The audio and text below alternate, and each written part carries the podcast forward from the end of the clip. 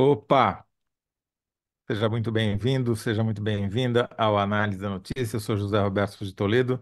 Estou aqui com meu amigo, compadre, camarada, colega, Thales Faria. Fala, Thales, tudo bom? Tudo bem, você esqueceu uma coisa. Você está O aqui com quê? seu irmão. Irmão, irmão, exatamente. Ô, Thales, como é que tá o clima em Brasília? Tá seco, tá molhado, tá Está quente, tá chuvoso. frio, tá chuvoso? Chuvoso e quente, por incrível. Figurativamente falando ou no termômetro mesmo? Nas duas coisas, Tá, então tá bom. figurativamente e no termômetro. Muito bem. Bom, tá quente porque a Polícia Federal fez uma operação essa semana buscando os telefones e computadores do Carlos Bolsonaro, filho do ex-presidente Jair Bolsonaro, lá em Angra dos Reis. E esse vai ser o tema do primeiro bloco, vai ser aquilo que o Thales vai contar para a gente de novidades sobre as investigações da Polícia Federal, como é que a Polícia Federal está fazendo para se aprofundar nesse caso. que envolve aquela chamada ABIN paralela lá que o bolsonarismo implementou durante a sua gestão. No segundo bloco, eu vou eh, tentar responder a pergunta por que que a ABIN só procura inimigos internos, né? E a história vai longe, viu, Thales? Vou ter que voltar aqui à Segunda Guerra Mundial, mas prometo que vai ser breve. Eu chego logo aqui no presente. E no terceiro bloco, nós vamos conversar com o presidente do Fórum Brasileiro de Segurança Pública, o Renato Sérgio de Lima, justamente sobre essas desavenças entre a Polícia Federal e a ABIN, essa presença de policiais federais no comando da ABIN e as implicações disso tudo. Pois bem, Thales, sem mais perda de tempo, vou te perguntar o que a Polícia Federal está fazendo para se aprofundar nas investigações sobre o Carlos Bolsonaro e o Alexandre Ramagem. Explica primeiro o contexto, né? O que foi essa operação, para quem está caindo de paraquedas aí. Bem, é, o que está fazendo agora é aprofundando a investigação, especialmente técnica, no material apreendido na busca e apreensão que ocorreu nessa segunda-feira na casa do Carlos Bolsonaro e dos eh, e interlocutores dele. Também na, da, o material da semana passada na, no gabinete do Alexandre Ramagem, que foi diretor-geral da ABIN, e, e do- dos interlocutores dele. Agora está levantando, botando técnicos em cima daquele material. Mas a primeira avaliação é de que o presidente avaliação da Polícia Federal, né, de que o presidente Bolsonaro é, recebeu já na semana passada informações de que iria ocorrer a operação, é, as duas, especialmente a operação agora do Carlos, né? Mas o Ramagem já tinha recebido também, é o que suspeita a Polícia Federal, é, informações vazadas sobre essa busca e apreensão. É, numa primeira avaliação do material apreendido, tanto do filho zero dois como do ex-diretor-geral da BIM, é que ambos já estavam preparados. A análise técnica mais profunda dos especialistas em informática, que só agora está começando, é que vai dizer se há algo de forte no material. Até lá, a expectativa da Polícia Federal é que venham melhores informações no material apreendido com os interlocutores de Carlos Bolsonaro e de Ramagem. Por exemplo, eu falo Ramagem, eu, eu repito sempre, eu não consigo. É, é Ramagem.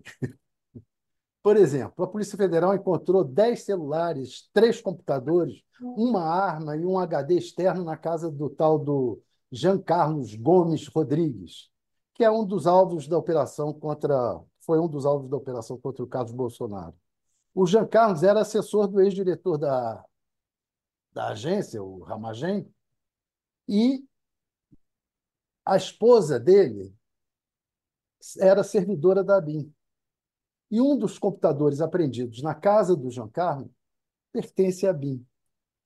Então, há mais esperança de que nesse computador tenha coisas do que no que o Ramagem tinha com ele ou que o Carlos tem, é, que tenha sido pego com, uma, com do Carlos. Outros policiais e servidores ligados aos dois também sofreram buscas e apreensão nas duas operações, desta semana e da semana passada.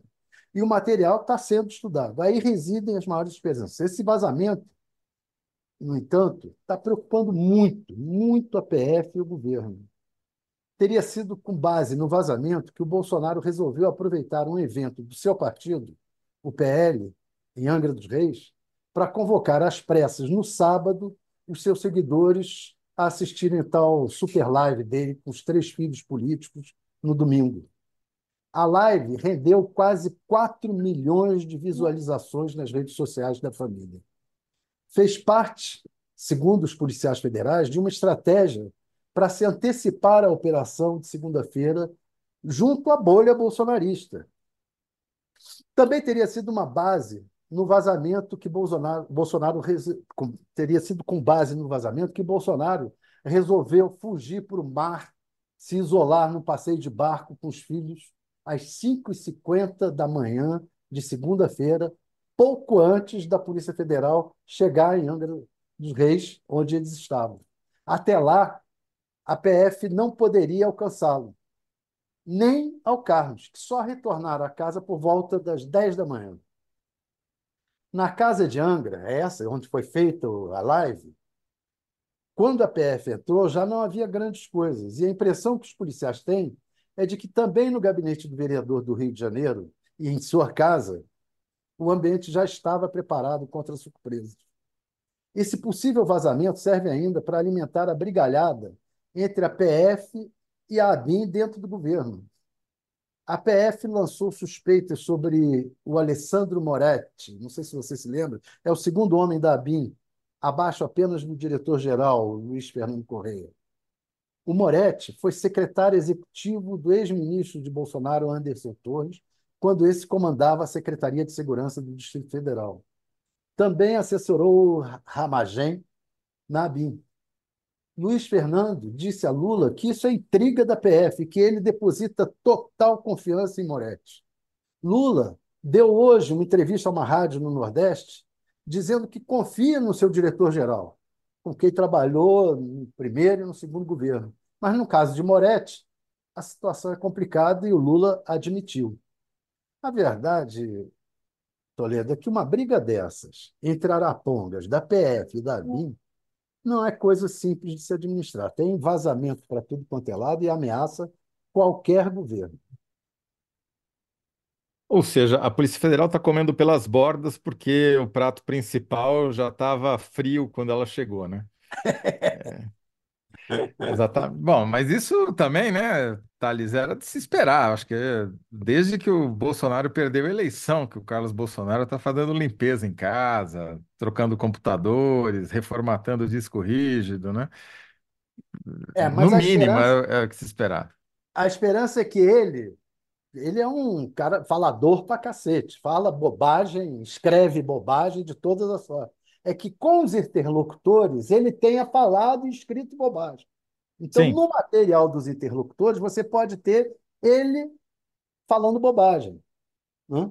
E isso, inclusive, já saiu, né? Teve reportagens publicadas pelo UOL essa semana mostrando justamente isso, uma secretária né, do Carlos pedindo informações para a BIM sobre inquéritos e sobre policiais e sobre investigadores. Quer dizer, é, é justamente é pela borda que a gente chega Pois é. no coração da história, né? No É, isso, jornalismo também aí- tem isso é isso, um né, Thalita? petisco, né? Eles consideram isso um petisco. Ela, ela chegou, ligou para o.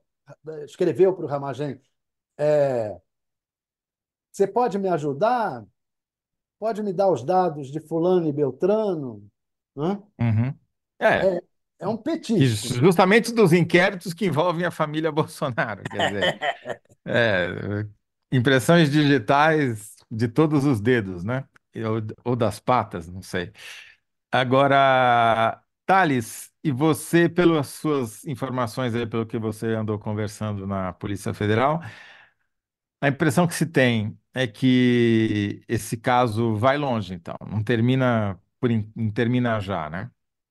É, a impressão que eu tenho é que não termina já, ainda vai longe. Uhum.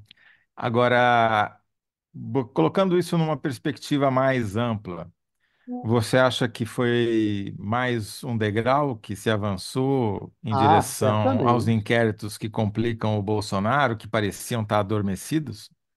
Certamente. Eu nem sei se estavam adormecidos. Eu acho que o Alexandre de Moraes está muito em cima, ele está apertando o cerco na família Bolsonaro. Chegou a hora, ele já começou a, a, a pegar lá no, na coisa do, do 8 de janeiro, pegar incentivadores, eh, financiadores, eh, já começou a subir alguns degraus ali.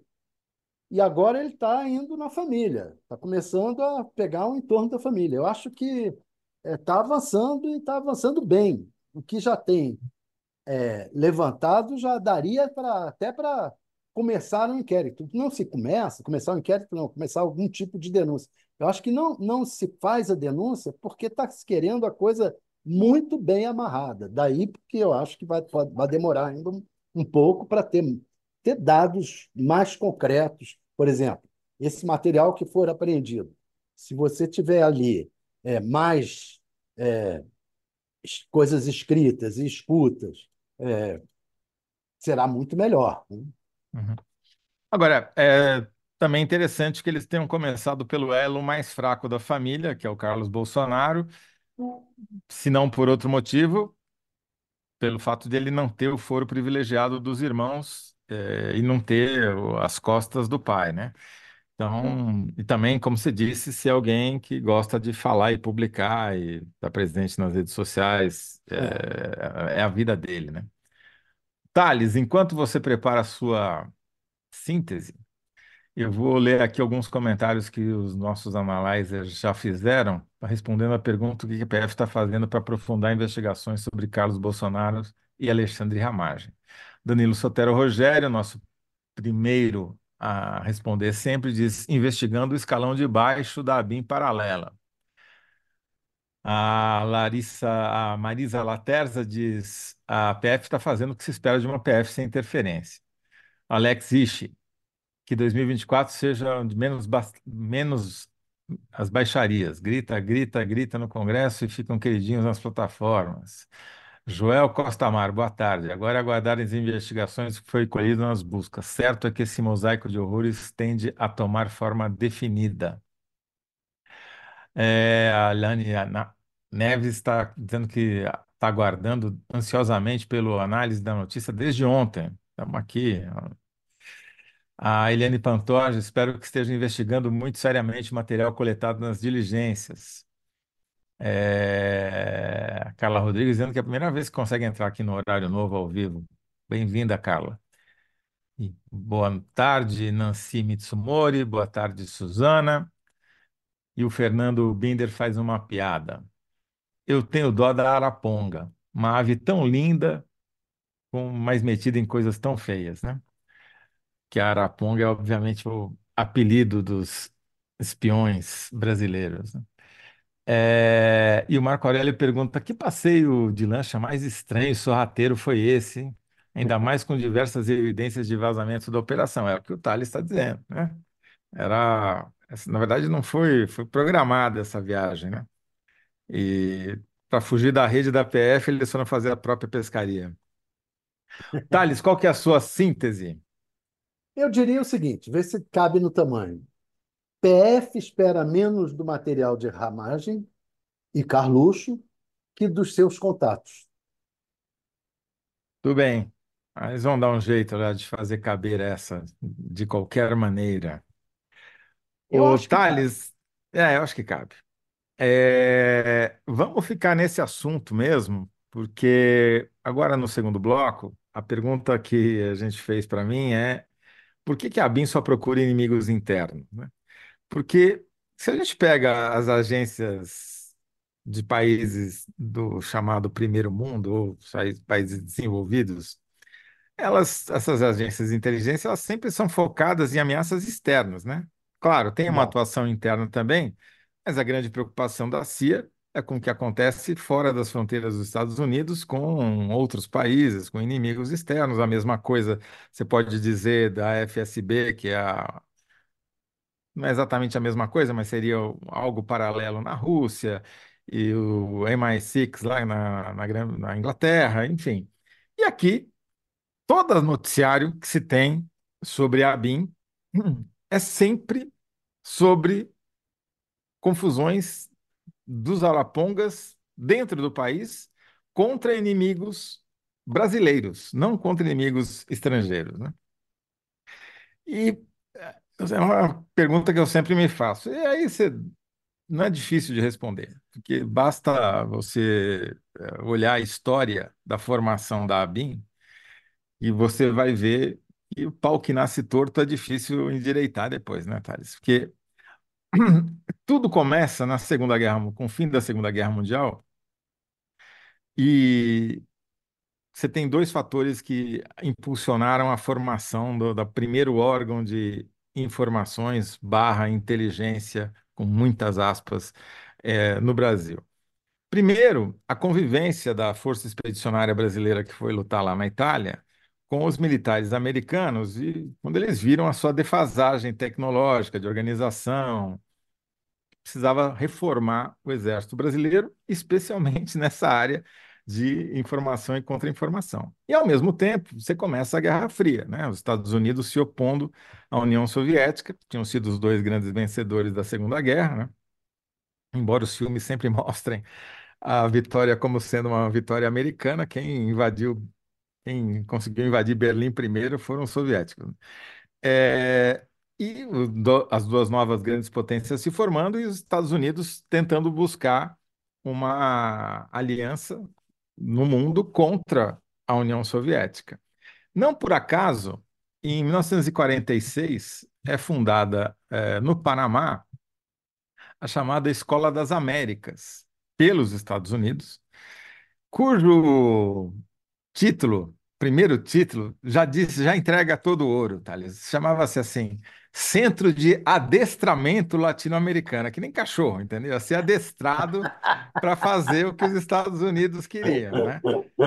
É, Funcionou lá no Panamá, a Escola das Américas, desde 1946 até 1984, quando ela saiu de lá, depois mudou de nome, mas o... durante esse período, o, a Escola das Américas formou nada menos do que 60 mil alunos oriundos de países da América Latina, quase todos eles militares. E treinados em quê? Treinados em técnicas de golpe de Estado, tortura e desinformação. E isso, essas pessoas foram trabalhar, não só voltar para os seus, as Forças Armadas dos seus países de origem, onde dariam tremendos golpistas e ditadores, né? Tem Hugo Banzer na Bolívia, Galtieri e Videla na Argentina. É, a lista eh, vai o Manuel Noriega na própria Panamá, que depois os próprios Estados Unidos precisaram eles derrubar, porque tinha se tornado um narcotraficante e Todos eles presidente passaram pela. Escola das Américas? Todos são formados pela Escola das Américas. E no Brasil tem uma lista grande, inclusive o João Paulo Burnier, que foi brigadeiro envolvido, um dos acusados da morte do, estudante Ângelo, né, durante a ditadura, mas enfim. E no Peru, eles, eh, quem se formou lá foi o Montesinos, o Vladimir Ilyich Lenin Montesinos, que é uma grande eh, ironia, né? Com esse nome, o Montesinos foi o cara que operou o serviço de inteligência e espionagem interno do Peru durante o governo eh, do Fujimori e foi até preso pelo seu envolvimento com N crimes, né? Sempre no anticomunismo. Aí, eh, um dos efeitos da, da, da, da Escola das Américas no Brasil foi a criação, ainda em 1946, ou seja, logo no mesmo ano, no ano seguinte ao fim da Segunda Guerra, no mesmo ano que foi criada a Escola das Américas, do primeiro serviço de informações oficial do governo brasileiro, cuja sigla era SFICI, sai, já, já mostrava que não ia para um bom caminho, né? Era ficção científica, ali, aparentemente, né? Menos científica e mais ficção, né? Porque os, os relatórios produzidos pela essa arapongagem sempre, sempre esbarrou no problema da, da ficção, de eles inventarem histórias, né? E foi criado lá em 46, mas sabe como é? Com o nome de Serviço Federal de Informações e Contra-Informações. Mas, como tudo no Brasil, demorou um pouquinho para a burocracia tirar do papel. E só foi implementado de verdade durante o governo Juscelino Kubitschek, em 1956, e estruturado num decreto para fazer funcionar de verdade em 1958, quando já havia indícios de que o comunismo estava conseguindo se espalhar pelo continente, e no ano seguinte haveria a Revolução Cubana, né, em 1959. Então, você vê que uma coisa está sempre ligada à outra. Dizer, o primeiro serviço de informações e inteligência brasileiro é montado justamente na perspectiva de combater os inimigos internos comunistas diante da perspectiva do avanço da Revolução Cubana, da expansão da Revolução, da Revolução Cubana para o resto do, do Brasil, do, do continente.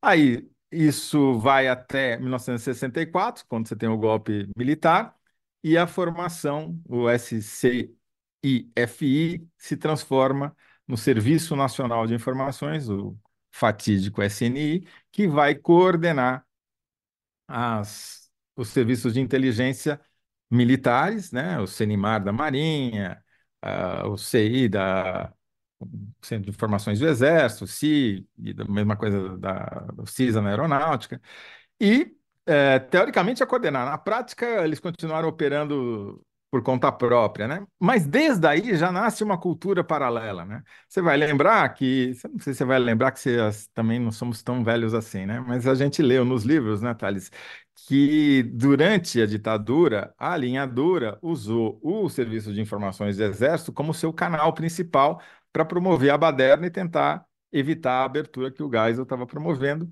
Né? O Serviço de Informações era. Uh, ou seja, já tinha uma, um paralelismo ali, né? Enquanto você tinha o SNI tentando, trabalhando para o Geisel, você tinha os, o, o Serviço de Informações do Exército trabalhando para o ministro é, do Costa. Exército, o Silvio, o Silvio Frota, né? Silvio E, Frota.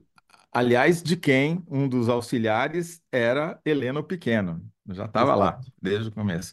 Enfim, o pau nasceu torto desde as escolas das Américas, passando pelo SIFI, SIFI, depois o SNI, daí o SNI é, é desmontado pelo Collor em 1990 e a ABIN vai ser criada. Aí você tem um período que fica debaixo da Secretaria de Assuntos Estratégicos da Presidência da República, lá um departamento de inteligência, e ela vira uma, volta a virar uma agência com status no governo Fernando Henrique, em 1996, salvo engano.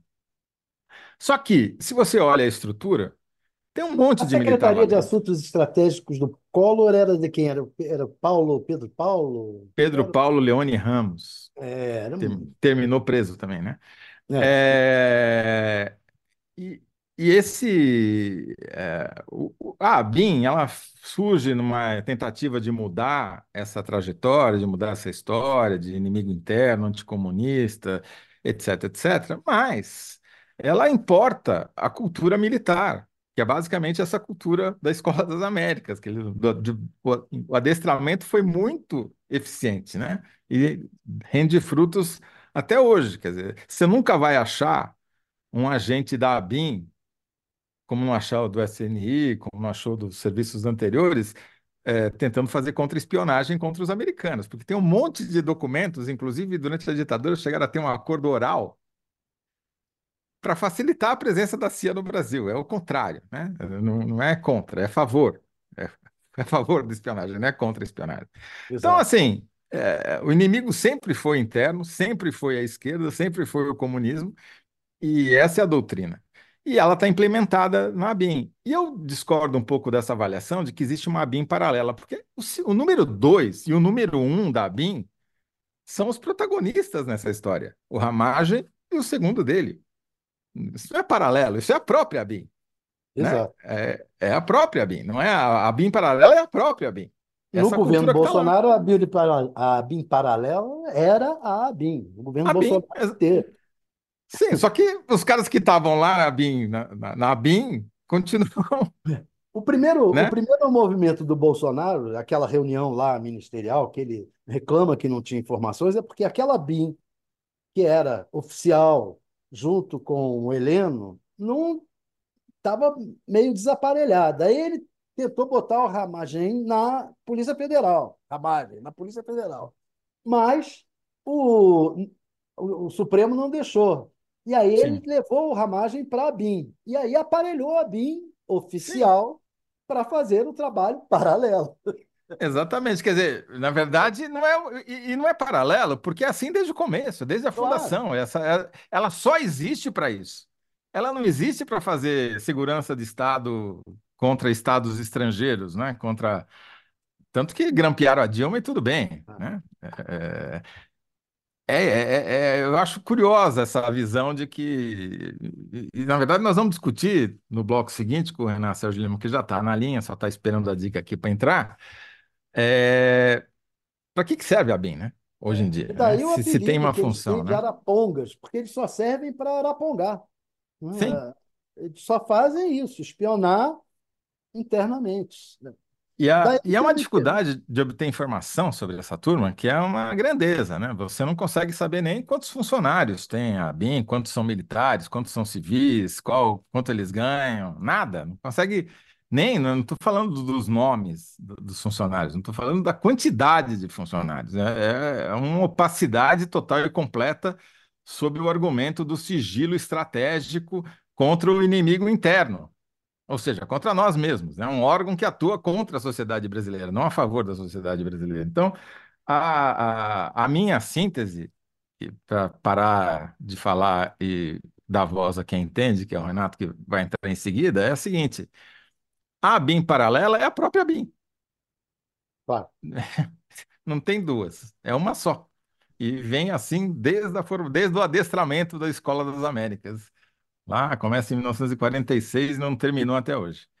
E aí eu me Pois bem, pergunto, eu me pergunto ah, e queria deixar essa pergunta no ar até para o Renato, que vai chegar responder, se essa, a BIM ainda deve existir, deve continuar existindo, sim. se é uma boa. Vamos- o Renato já vai fugir. A gente fez essa pergunta antes dele entrar. É capaz dele desligar o telefone e não entrar depois de saber que a pergunta vai ser essa daí. Tá bom? Bom, ah, antes de chamar o Renato, que já está aí na sua tela, está no ar a enquete.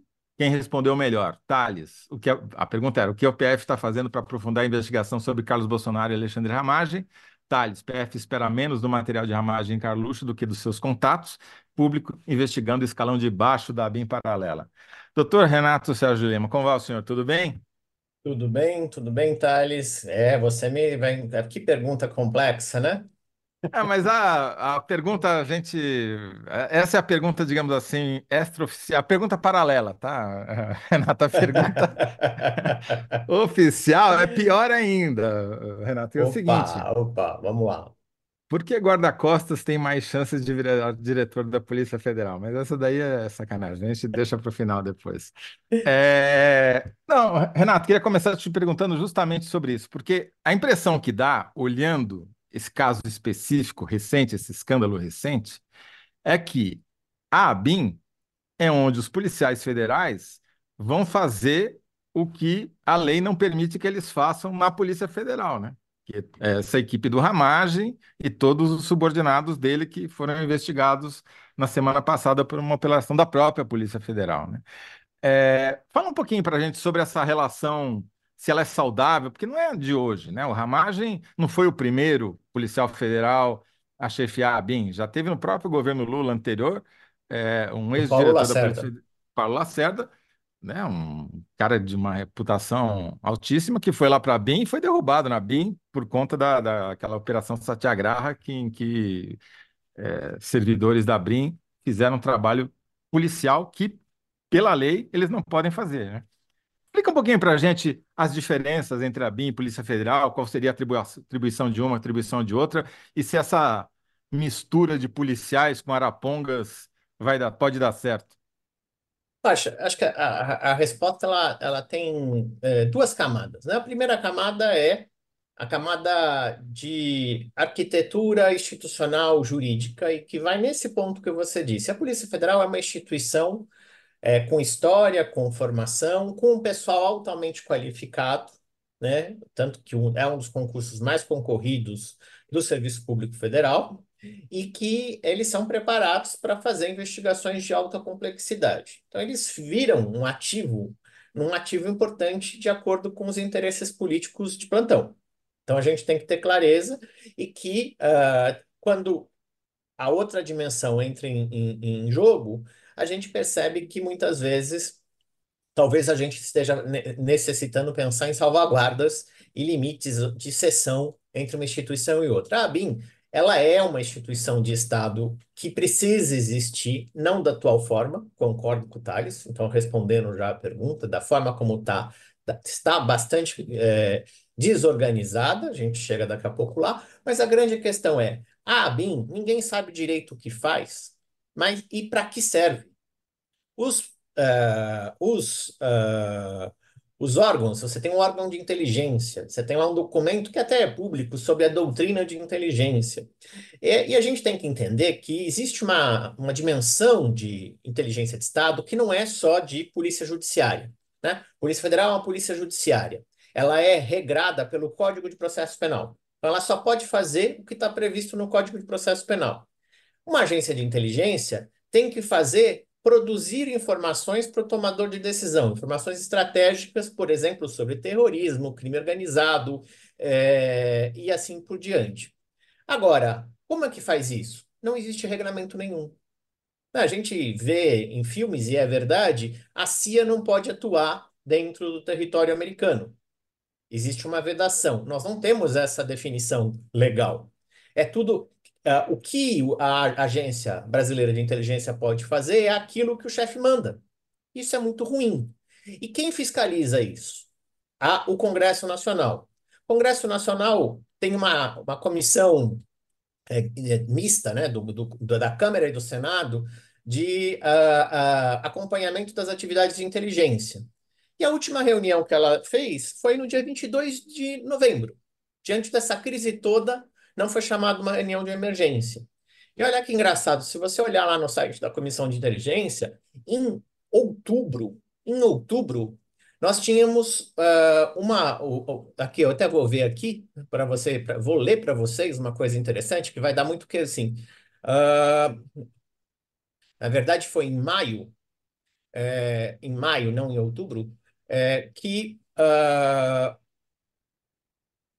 em maio, perguntando exatamente uh, quais são as operações, é, os usos do, do First Mile.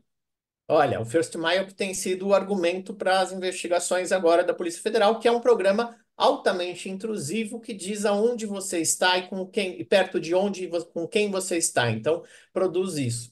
Então, a comissão em maio pediu isso, final do ano passado, e o que foi feito disso? E a gente vai olhar aqui a comissão é formada por, uh, pelo Ramagem, é formada pelo, pelo Eduardo Bolsonaro, e a gente tem todo o jogo político. E aí você vai ver uma outra coisa. Os investigados a... fazendo a supervisão. Supervisão da atividade. Vai, vai investigá-los. Uhum. Aí você vai olhar a, o interesse da comissão, estava no MST, estava em invasões urbanas, ou seja, movimentos sociais, estavam em saber o que, que as ONGs estão fazendo no Brasil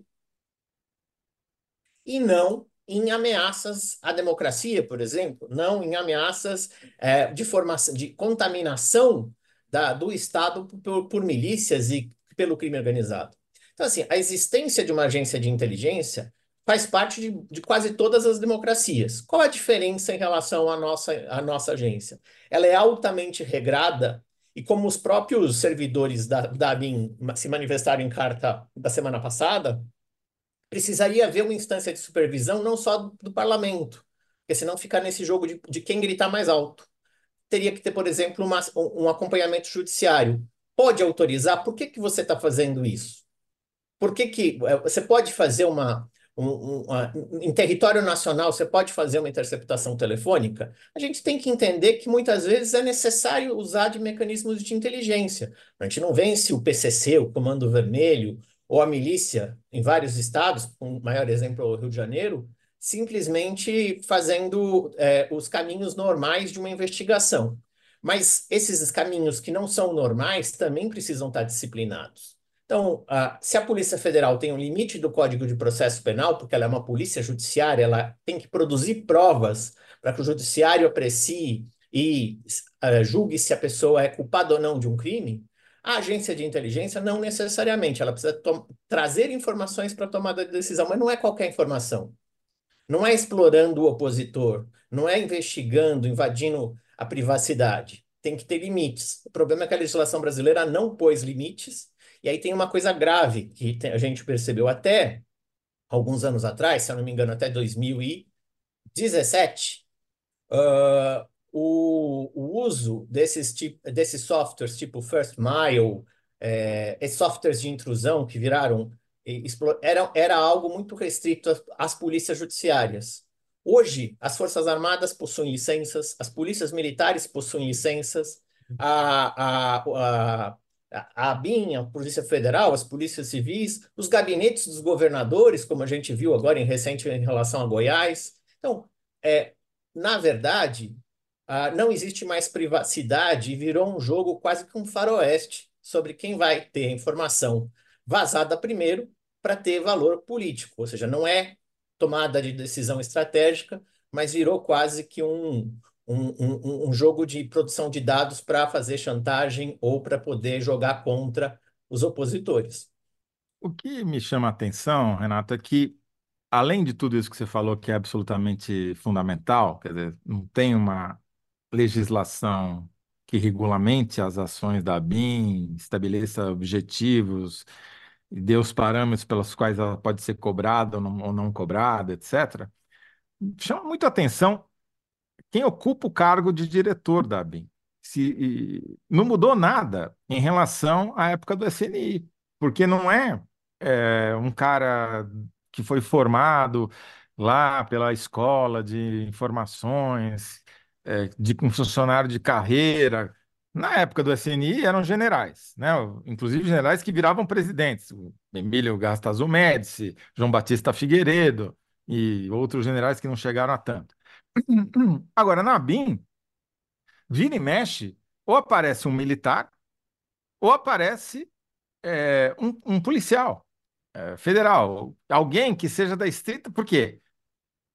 Claramente é alguém que o presidente confia. Então, o, o Bolsonaro confiava no Ramagem. Foi trazer o cara lá da Polícia Federal para botar ele na BIM, porque ele não confiava na equipe da BIM.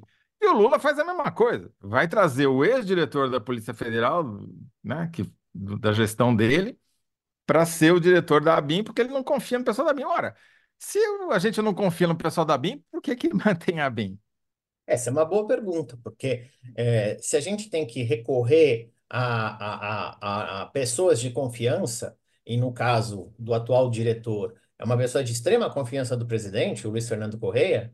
Agora, toda a polêmica foi no momento que ele trouxe para a equipe né, o, o Moretti, que teve postos importantes na inteligência do governo Bolsonaro, a gente percebe que falta uh, limites sobre quem pode ocupar essa função né? Que era no começo eu falei das salvaguardas. A gente tem que uhum. pensar se é saudável ter, por exemplo, direção de carreira. O problema de direção de carreira é você virar um estado, é você virar um aparelho que, que, que engole o próprio estado. Então, esse é saudável se o Congresso de fato fiscalizar, se o Judiciário conseguir saber o que está fazendo, mesmo com instâncias secretas. Porque a gente pode lembrar de um caso que não é exatamente a BIM, mas é muito emblemático de como a, a comunidade de inteligência toma as decisões e pronto. É quando a Secretaria de Informação de, de, de de operações integradas na gestão Bolsonaro, agora é uma diretoria da Senasp, Secretaria Nacional de Segurança Pública, do Ministério da Justiça, produziu o dossiê contra os policiais antifascistas e professores universitários. É, nem os próprios conseguiram ter acesso. A Carmen Lúcia não conseguiu é, é, conter o, o, o, a produção do dossiê. Precisou fazer como se fosse. Ela precisou fazer sessão secreta para conhecer o teor de, no fundo, a, até hoje a gente não sabe o que tem ali. Se é só uma, um catado de notícias sobre essas pessoas, ou se tem alguma informação, por exemplo, que interceptou com o uso do, do, do First Mile ou outros softwares de intrusão. É, você diz, é sigiloso, Mas quais as condições, quais os critérios? Porque se eu tiver, é, e isso é uma coisa importante numa democracia, quem toma decisão sobre critério é o governante eleito, é o, é o parlamento, não é o próprio operador.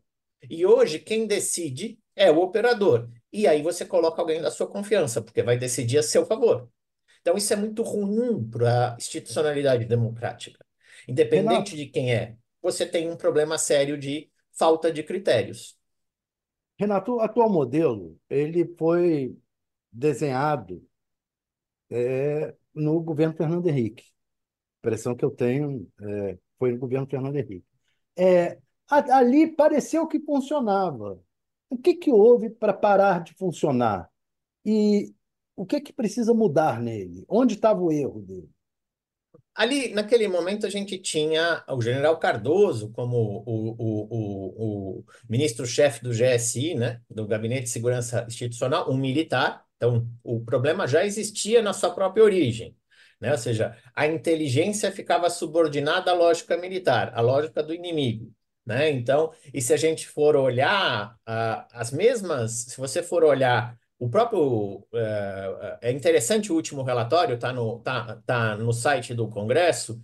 Isso continua, Thales, porque, por exemplo, boa parte das emendas que foram propostas pela Comissão de Acompanhamento da Inteligência é destinação de dinheiro para órgãos militares, como Comando do Exército, é, como Fundo Naval, como é, Comando da Aeronáutica. Então, virou um lugar onde, ah, eu preciso produzir inteligência. E aí, na verdade, virou quase que uma fonte de recursos.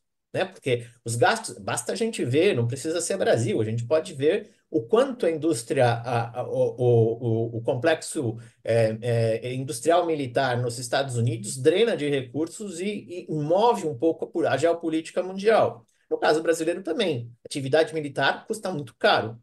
E a gente vai olhar isso aqui, as emendas do relatório, quase todo o dinheiro que da área de inteligência está indo para as Forças Armadas, em Sim. função dessa subordinação. Então, da origem até agora, a gente nunca resolveu isso.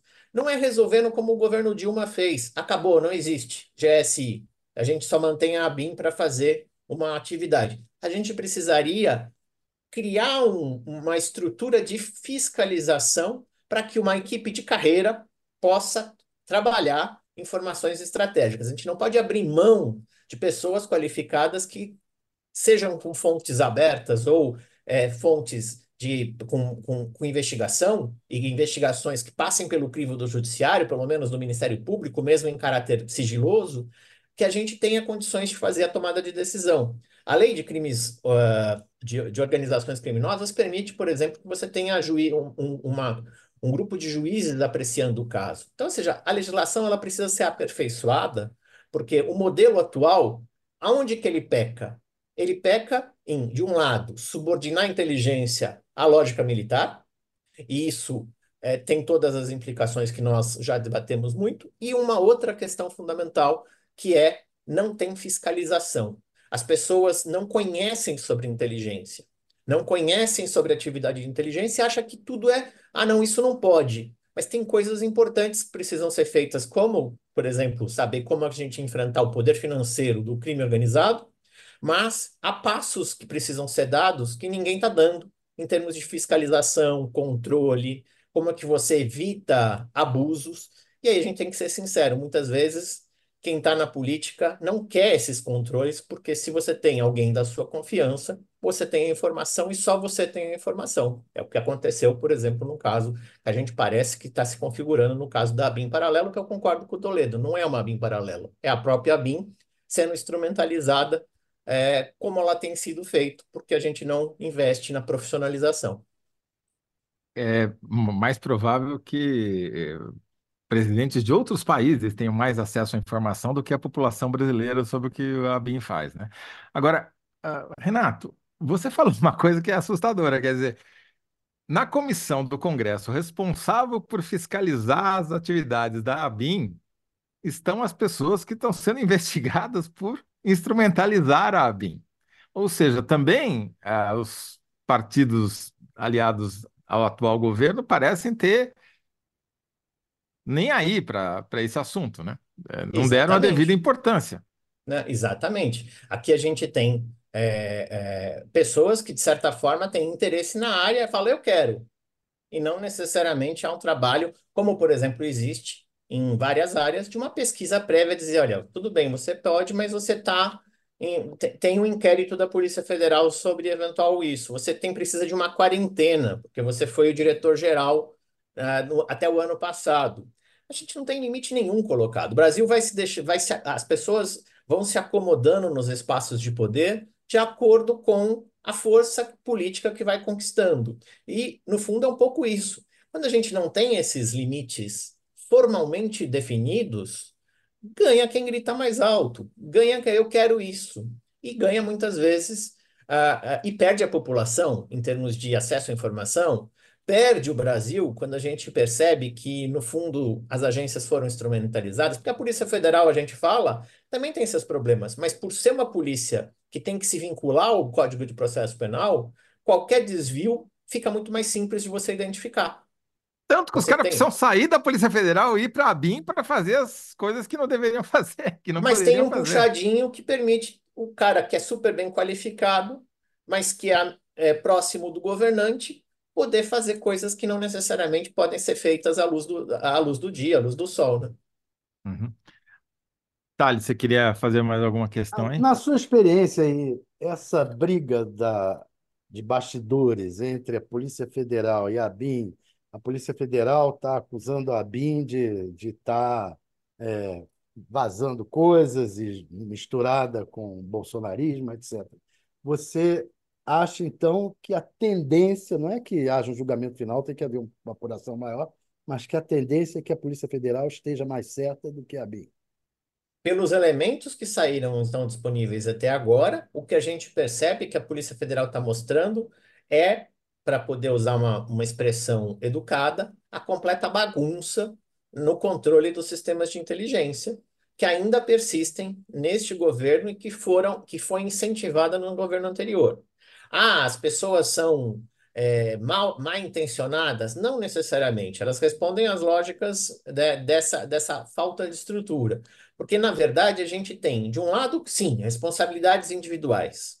Se autorizou o uso do programa é, de uma forma a que é, investigassem os próprios, as próprias pessoas, os próprios opositores, aqui há um abuso. Mas esse mesmo esse abuso, e esse que é a delicadeza desse processo, esse abuso vai ser uma interpretação que a Polícia Federal vai ter que propor e o Judiciário aceitar. Porque, como não tem base legal para dizer qual é o limite que ele pode usar, os advogados de defesa vão dizer, mas eu não fiz nada além do que eu precisava fazer, que é produzir informações de Estado. Né? Então, mas isso colide com uma série de outras salvaguardas. Então, o que a gente tem é que eu vejo com essa com preocupação é que a falta de limites vai dificultar o trabalho da Polícia Federal de verificar abusos, porque, a princípio, o que ela está identificando parece muito robusto em termos de dizer o ex-presidente da República fez, fez uso, instrumentalizou a agência de inteligência para produzir informações de interesse é, é, político partidário e não interesse de Estado. É tênue, mas é, é isso. Então as provas mostram isso. Ah, mas a, a BIM não podia ter o First Mile? Não, ela podia. Porque nada a proíbe de usar. Ela não pode é, entrar na interceptação telefônica. É todo um cipoal, para usar uma expressão forte, de como que os limites vão sendo dados. Então, dentro do inquérito é, do ministro Alexandre de Moraes, quando presidido por ele, pode ser que na interpretação a gente entenda como abuso. Eu, particularmente, acho que é abuso e que a Polícia Federal está identificando esses abusos. Mas os advogados de defesa vão explorar que é, o serviço estava sendo feito como sempre foi feito. E esse é o grande problema no Brasil. A gente vai jogando a culpa no passado. Ah, sempre foi assim, então a gente está fazendo a tradição e a gente não investe na profissionalização e na limitação do poder discricionário de instituições que precisam ser controladas. Polícias, serviços de informação, forças armadas são fundamentais. Mas para elas não virarem um monstro que engole o próprio chefe, elas precisam ser altamente auditadas. Com o avanço tecnológico, Thales, esses softwares não deixam rastros. quase não deixam rastros. Esse, no caso, o First Mile deixa, mas outros não deixam. Então, se você é um operador, é uma questão, uma pergunta importante para a gente refletir. O Estado brasileiro, que é regido pela lógica da transparência segundo a nossa Constituição, pode comprar softwares que não sejam auditáveis? Exato, Ou é, é, justamente eles ficam fazendo campanha contra a urna eletrônica e compram esse software, que é um software israelense de uma empresa gigante, a Cognite, que não tem, tá? Se não quiser responder à justiça brasileira, né, vai ter, vai sofrer, sofrer pouquíssimas e a consequências. nuvem está em Israel. exato, É, quem garante que não o governo israelense ou uma empresa israelense não acessou esses dados que foram as investigações da própria BIM, dos clientes? É impossível saber, né? É Não, impossível saber porque quem sabe o, o produto da investigação da BIM usando um software estrangeiro. Ou seja, é a contradição em termos. Quer dizer, os caras estão, existem para proteger o país e o Estado brasileiro de inimigos potenciais de espionagem externa, e eles abrem, escancaram a porta para os caras entrar. E com um É agravante, um. né? O contrato diz que o, o software é, é segredo industrial. Então a gente não sabe se ele tem portas do fundo, né? Sim, Backdoor. Então, de fato, a gente está entregando todo o conhecimento sobre a inteligência brasileira na mão da inteligência de Israel, na mão da inteligência da Europa, dos Estados Unidos, e enquanto isso, a gente não tem nem controle do que a nossa inteligência está fazendo. A gente, no fundo, está sendo antipatriota para aproveitar uma provocação aqui do, é do, do boa, anterior. muito boa. Agora, e a gente já viu onde deu isso no passado, né? Durante a ditadura militar, Pesquisadores como David Fleischer chegaram a dizer que havia 50 mil agentes do SNI infiltrados em todo lugar do Brasil, de faculdade, sindicato, igreja, eh, universidade, enfim, empresas privadas, etc. E ninguém sabia quem eram, ninguém sabia o que eles faziam, continuam, continuamos sem saber, e foram os serviços de inteligência, esses mais ligados à área militar, que implemen- implementaram os terríveis DOI-CODE, né? Os departamentos que, da tortura, onde, onde a tortura era feita. Quer dizer, se não, se não tem nenhum tipo de fiscalização, nenhum tipo de eh, supervisão e salvaguarda, como você já disse, é nisso que termina. Não estou dizendo que vai terminar agora, mas na linha final, chega lá, é só deixar que chega. É, tem um caso aqui que mostra bem a, a dificuldade disso. Além do caso do dossiê antifascista, a, o Ministério Público Federal abriu uma, um procedimento em relação à compra desses softwares sem auditoria. Foi arquivado. porque não existiu, não, é, não, não há argumentos, e o Ministério Público Federal estava tentando disciplinar, mas o Judiciário entendeu que não hava, é, é, não- o, o, o, sigilo é algo que precisa ser preservado. E no fundo a Uhum. gente fez isso. Hoje a gente não só ah, não tem controle é, sobre o que é feito, mas também de quem tem acesso a isso, né? De quem sabe coisas sobre você. Se a gente já sabe, por exemplo, que as, que as grandes big tech sabem tudo a- sobre a gente, no fundo a gente também tem serviços de inteligência que sabem também tudo sobre a gente, só que aí com a intenção de monitoramento que é muito diferente de pessoas e não de dados agregados. E torna a vida muito mais perigosa, muito mais arriscada para qualquer tipo de. Então, se eventualmente hou- houvesse, é, se, se nós tivéssemos tido um golpe no, no, no ano, no ano, no começo desse ano, ele tivesse tido sucesso, para falar o português bem claro, estávamos todos muito ferrados. Ferrados. Exato. Essa é a É, palavra para não tem outra resolver. palavra para usar senão ferrados. Nós tem uma outra, mas não é melhor não usar. É, não, essa daí é melhor. É, é mais com. É, né? Enfim. Mas nós O... estávamos à beira do abismo, essa é a verdade. Ex- Exato. Agora, a gente está chegando pe- perto do fim e tem uma questão é, espinhosa que eu queria te ouvir a tua opinião, Renato, que é o seguinte: é, é muito, se tornou comum, tem se tornado cada vez mais comum, que o diretor da Polícia Federal seja algum policial ou delegado que participou da equipe de segurança do presidente durante a campanha eleitoral. Isso vem de, não, não começou agora, né? É, vem de outros presidentes, mas a- é, agora a gente chegou num paroxismo, porque o cara que está sendo o grande alvo da operação, que é o Ramagem, trabalhou na segurança do Bolsonaro. O cara que o sucedeu na ABIN, o Fernando Correia, foi diretor da Polícia Federal no governo Lula, porque durante a campanha, a primeira campanha, ele tinha participado da, da equipe de segurança do Lula. E o atual diretor da Polícia Federal, Andrei, trabalhou na campanha é, do Lula. Essa, essa proximidade, tudo bem, é, é claro, o governante vai sempre buscar alguém em quem ele confia para colocar num posto-chave, mas como você vê, você vê que isso é, um- acha que isso é um problema, ou isso precisaria ter algum tipo de regramento também para definição do diretor? Como é que você enxerga essa questão? Se é que isso é uma questão. É, eu vejo isso como uma não questão, Toledo, porque assim, isso é um quase que natural que o dirigente vá se cercar de pessoas da sua máxima confiança. E se ele sobreviveu a uma campanha, e nessa campanha particularmente você teve várias ameaças e tentativas que não, enfim, que, que, que acab acabaram acontecendo, é natural que o delegado, estando no nível de direção geral, porque precisa ter alguns anos de carreira, é, possa ser lembrado para isso, porque é, é, houve todo um investimento, é, você enfrenta resistências, grupos de poder. A Polícia Federal ela não é coesa, muito pelo contrário, né? Ela é formada por vários feudos de grupos de, eh, chefiados por delegados e que fica e, e acho que o problema maior é exatamente esse. A questão é essa. É como Conta esse fundo, bastidor para a gente, que eu acho que é a questão fundamental. Porque é, o, o que aparece é o que eu falei, mas o que não é. aparece, que talvez Porque, seja no fundamental, fundo, é são exatamente o grupo de um delegado tal, que é se cerca, não gosta do delegado Y, e aí as brigas muitas vezes é, são motivadas por essas idiosincrasias e parecem grandes problemas políticos, mas é porque Mas um não é não isso que está ocorrendo agora entre a PF e a BIM? Não é um grupo da PF que está brigando com outro grupo da PF. Por interpretações diferentes sobre o que que a, a Polícia Federal deve fazer.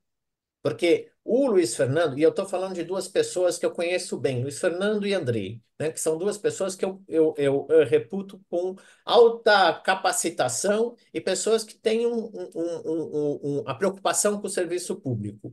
A visão do Andrei é uma visão mais moderna, ele está nativa. A visão do Luiz Fernando é uma visão é, de Polícia Federal que da, da, da gestão das duas primeiras gestões do Lula não necessariamente é ruim. O que eu estou chamando a atenção é, existem diferenças de concepção sobre o alcance. Luiz Fernando foi responsável, por exemplo, por ampliar o papel da Polícia Federal para ser secretário de segurança. Chegou uma época que nós tínhamos 17 secretários estaduais indicados pelo Luiz Fernando para serem secretários de segurança. É uma visão que pensa que a Polícia Federal tem um papel não só de é, Polícia Federal, mas de coordenação do sistema de segurança pública brasileiro.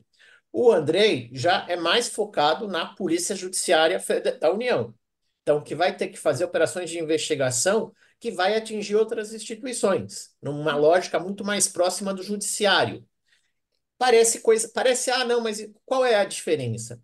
Isso mobiliza energias, mobiliza paixões é, dentro da corporação muito fortes. Porque, ah, qual é melhor, qual é pior? Depende muito do, poder, do, do, do governante. Então, vamos pensar nesse caso, sem falar de ramagem. Nós estamos falando de duas visões de mundo diferentes em relação com uh, o mesmo presidente da República.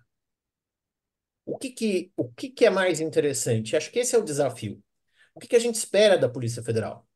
O que, que a gente espera da Polícia Federal? Uma polícia que se, tem um mandato de defesa da democracia, então, nesse caso, que está sendo ampliado e tem um papel importante de resguardar a instituição da democracia, é a única polícia brasileira que tem competência constitucional para manter a ordem social democrática, as demais não.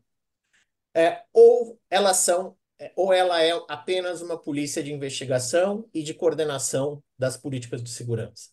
Isso chama atenção para uma coisa que eu conheço melhor, é minha área, a gente já conversou várias vezes, sobre a importância de uma política nacional de segurança pública que pense todas essas questões e não fiquem restritas. No caso da inteligência, é onde aparece o problema, porque são diferentes concepções. Numa concepção de ordem democrática, as agências de Estado, como a BIM, Forças Armadas, não podem tudo. Numa outra concepção, elas, esses limites não, não são uma questão. Então, eu acho que nesse momento a gente tem que discutir quais os limites que a ordem social democrática impõe às instituições. No caso da ABIN, que a gente precisa ter limites e precisa ter supervisão. E no caso da Polícia Federal, Toledo, eu acho que é, o problema da direção ser ligado aos, aos chefes da segurança é, é menos importante do que, por exemplo, a gente entender qual é o papel da Polícia Federal, inclusive para que ela não se exceda e, por exemplo, é, diga que o que pode e o que não pode, é, inclusive uma, uma outra agência fazer. Quem define isso é o parlamento, quem define isso é o judiciário. Renato, eu queria te agradecer muitíssimo, e só que antes de terminar, a gente precisa fazer uma síntese. E de tudo que você falou, muito importante, queria ver se você concorda, sei que você vai melhorar a minha síntese, é dizer que a ABIN, para não ser paralela ou para não ser instrumentalizada, precisa de limites que não estão postos. É isso. E precisa ser supervisionado. Efetivamente. Precisa, a BIM precisa de limites e de supervisão eficiente. É. E só uma brincadeira para encerrar para todos que não ouvem, eu não fugi das respostas hoje. É verdade, é verdade. Eu fiquei com medo, aqui caluniei o Renato e ele não só veio, deu a resposta, como ainda confrontou a pergunta. Renato, você já está aqui convocado para voltar para a gente falar mais sobre essa, qual deve ser o papel da Polícia Federal, que essa é uma discussão que a gente começou pelo, no final, mas que eu acho que merece ser aprofundada, dar uma boa, uma boa entrevista, né, Thales? Obrigadão, Renato, um abração. Um abraço para vocês, obrigado, gente. Um abraço. Bom, Thales, você ganhou a enquete. Ganhou de lavada, devo dizer. 69% das respostas escolheram a sua resposta para a pergunta o que a PF tem feito na investigação sobre Carlos Bolsonaro e ramagem. E a resposta vencedora do Thales é PF espera menos do material de ramagem em Carluxo do que dos seus contatos. segundo bloco, a pergunta é por que a BIM só procura inimigos internos. A resposta, minha resposta foi a BIM paralela é a própria BIM. E agora, no bloco, terceiro bloco, entrevista do Renato Sérgio Lima, presidente do Fórum Brasileiro de Segurança Pública. A BIM, para não ser instrumentalizada, precisa de limites e supervisão eficiente. É isso? Boa. Muito boa. Thales, muito obrigado aí pela sua participação e voltamos a qualquer momento. Amanhã o, o análise Amanhã o começa. Kennedy está aqui, né? Amanhã o Kennedy voltará da Bahia. É direto para o Análise da Notícia, amanhã às duas e meia da tarde. Obrigado, Thales. Um abração. Um abraço. Valeu, gente.